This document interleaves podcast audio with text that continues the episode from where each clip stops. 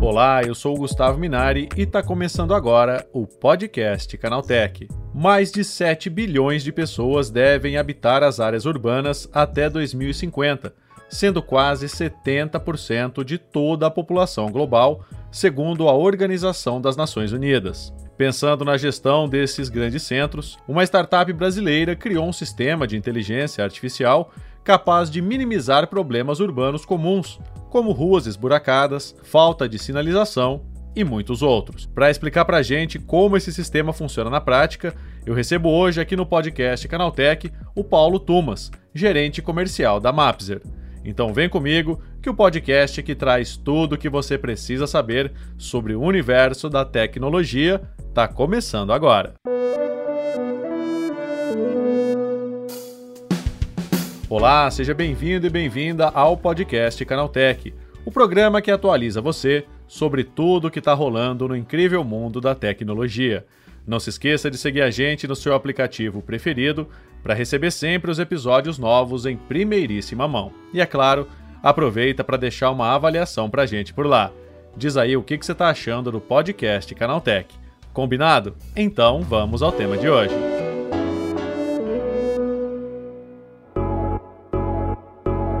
Com cada vez mais pessoas vivendo em grandes centros urbanos, a tecnologia pode se tornar uma verdadeira aliada na gestão de problemas. Sistemas de inteligência artificial podem ser usados para resolver desde questões mais simples, como mapeamento de espaços públicos, até problemas mais complexos, como a identificação de falta de sinalização de trânsito. A startup brasileira Mapzer criou um sistema de gestão que utiliza inteligência artificial para ajudar nesse processo de gestão de problemas urbanos. O Paulo Tumas, que é gerente comercial da empresa, conta para a gente agora como esse sistema funciona. Paulo, como é que funciona esse sistema? Então, Gustavo, o nosso software, né? Ele é um software inovador. Ele utiliza inteligência artificial para monitorar mais de 30 problemas urbanos de forma automática. A nossa inteligência é dividida entre um veículo, né? Tem toda dotado dessa inteligência que roda pelas cidades, pelas ruas, pelas vias públicas. Ele vai alimentar um software onde o gestor, os prefeitos, secretários vão ter acesso para fazer a gestão de problemas urbanos, como buracos,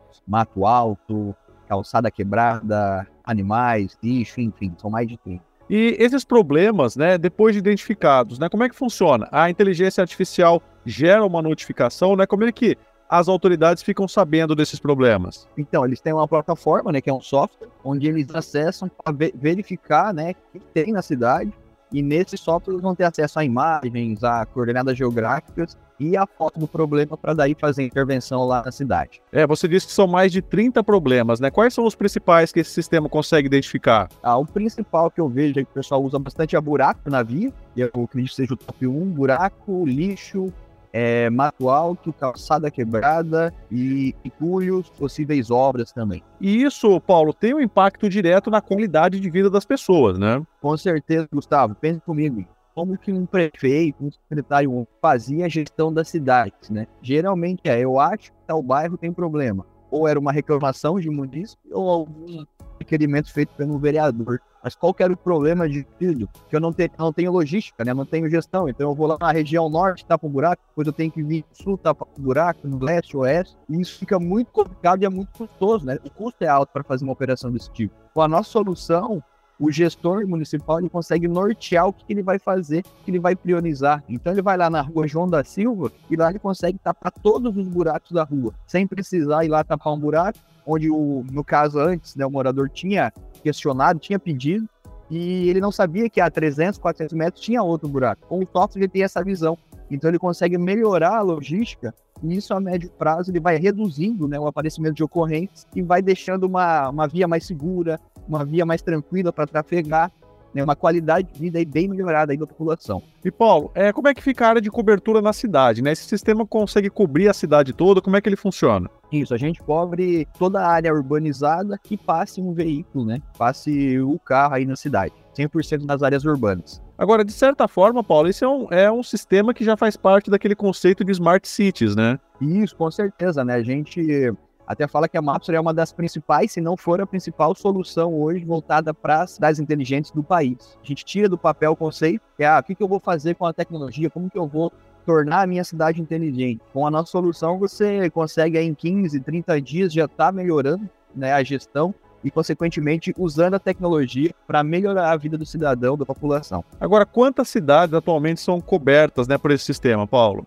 Olha, Gustavo, de cabeça eu não vou conseguir te falar todas, tá? Mas eu consigo te falar algumas. A gente atende Goiânia, capital lá do lado de Goiás, é Hortolândia, em São Paulo, Cianorte, no Paraná, Camboriú, Santa Catarina, Lavras, Minas Gerais, Miguel Pereira, Rio de Janeiro. É, eu posso te falar os estados, né? A gente está em São Paulo, Minas Gerais, Paraná, Santa Catarina, Bahia, Tocantins e Goiás. Ah, legal. E a gente sempre, quando pensa nesses sistemas de inteligência artificial, a gente transporta isso para grandes cidades, né? Mas ele também se aplica numa cidade menor, Paulo? Claro, com certeza, Gustavo. A gente, no modo que nós trabalhamos, a gente consegue atender tanto Goiânia, que é uma cidade com mais de um milhão de habitantes, mas também atendemos Miguel Pereira no Rio, que tem 28 mil habitantes. Né? A gente consegue enquadrar o uso da solução para qualquer tamanho de cidade, para qualquer município. Vocês dizem aí que, que atualmente são mais de 30 problemas aí que vocês conseguem identificar, né? Existe a intenção de ampliar isso para mais problemas, né? Para uma detecção ainda mais aprimorada, Paulo? Com certeza, Gustavo. A gente vem trabalhando, né, junto com os nossos parceiros, com as prefeituras, para sempre estar tá inovando, né? Então a gente sempre vai estudando caso a caso, mas tá, tem um problema novo que eu quero ver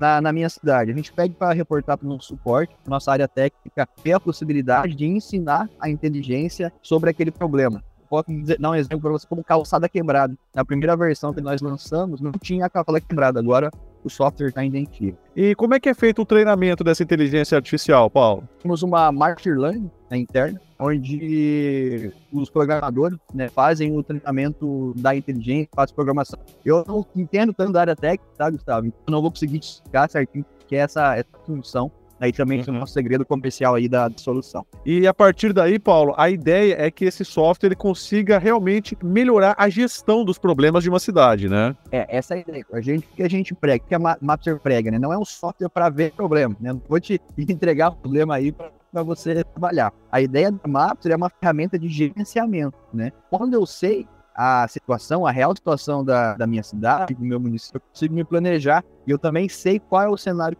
eu sei quantos buracos tem na minha cidade, quanto de mato, quanto de calçada quebrada, enfim, eu consigo ver a real situação para daí estar agindo na cidade, no espaço urbano, para ir melhorando e mitigando, né, os problemas aí da população, que a gente sabe que 100%, resolver 100% nenhuma cidade do mundo consegue, mas com dados, com informação e com planejamento consegue reduzir significativamente aí os números, né, de problemas na cidade. Tá certo, Paulo. Obrigado pela tua participação. Bom dia para você, hein? Perfeito, Gustavo. Eu que agradeço. Obrigado. Tá aí, esse foi o Paulo Thomas, gerente comercial da Mapser, falando sobre como sistemas de inteligência artificial podem ajudar na gestão de problemas urbanos. Agora se liga no que rolou de mais importante nesse universo da tecnologia no quadro Aconteceu Também.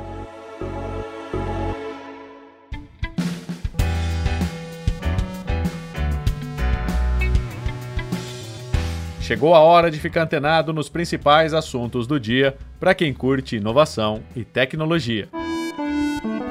A apneia do sono é uma condição que preocupa a comunidade médica, e levando isso em consideração, uma equipe de especialistas criou adesivos capazes de fazer o monitoramento desse problema. Os aparelhos ficam posicionados ao redor dos olhos, na testa e no queixo. À medida que o usuário dorme, eletrodos detectam a atividade do cérebro, dos olhos e dos músculos faciais. Esses dados são transmitidos para um aplicativo onde são analisados por meio de algoritmos baseados em inteligência artificial. O aplicativo é capaz de determinar a gravidade da apneia do sono do paciente, para que assim a equipe médica pense no tratamento adequado. O Twitter decidiu abandonar voluntariamente o Código de Boas Práticas da União Europeia para combater a desinformação na internet, um padrão amplamente adotado por cerca de 30 outras importantes empresas de tecnologia, incluindo Google, Microsoft, TikTok, Twitch e Meta. Quem confirmou a saída da companhia do Elon Musk foi o comissário europeu para a indústria Thierry Breton. Além disso, o comissário deu um recado mais contundente para o Musk. Ele disse: as obrigações permanecem, você pode correr, mas não pode se esconder. Breton também destacou que, apesar do caráter voluntário, o código se tornará uma obrigação legal para as principais empresas de redes sociais, prevista para entrar em vigor a partir do dia 25 de agosto. O Código Europeu de Boas Práticas foi estabelecido em 2018 e atualizado em junho de 2022 com o propósito de combater a disseminação de notícias falsas, bots e fakes na internet. A Polícia Civil prendeu 31 pessoas acusadas de praticarem o golpe dos nudes. Os suspeitos foram apreendidos em 11 cidades do Rio Grande do Sul e Santa Catarina, apontados como participantes de um esquema que fez vítimas em 12 estados brasileiros e teria acumulado valores de até 5 milhões de reais. Segundo as investigações, pelo menos 80 pessoas teriam sido vítimas do golpe em todo o país. A quadrilha tinha empresários, médicos e políticos como foco principal. Uma das vítimas chegou a entregar 100 mil reais aos bandidos em troca de sigilo de imagens íntimas e a exposição de conversas particulares para familiares e colegas de trabalho. Há também suspeitas de aliciamento de menores, já que pelo menos uma adolescente de 17 anos recebeu entre 100 e 200 reais da quadrilha para a produção de fotos íntimas.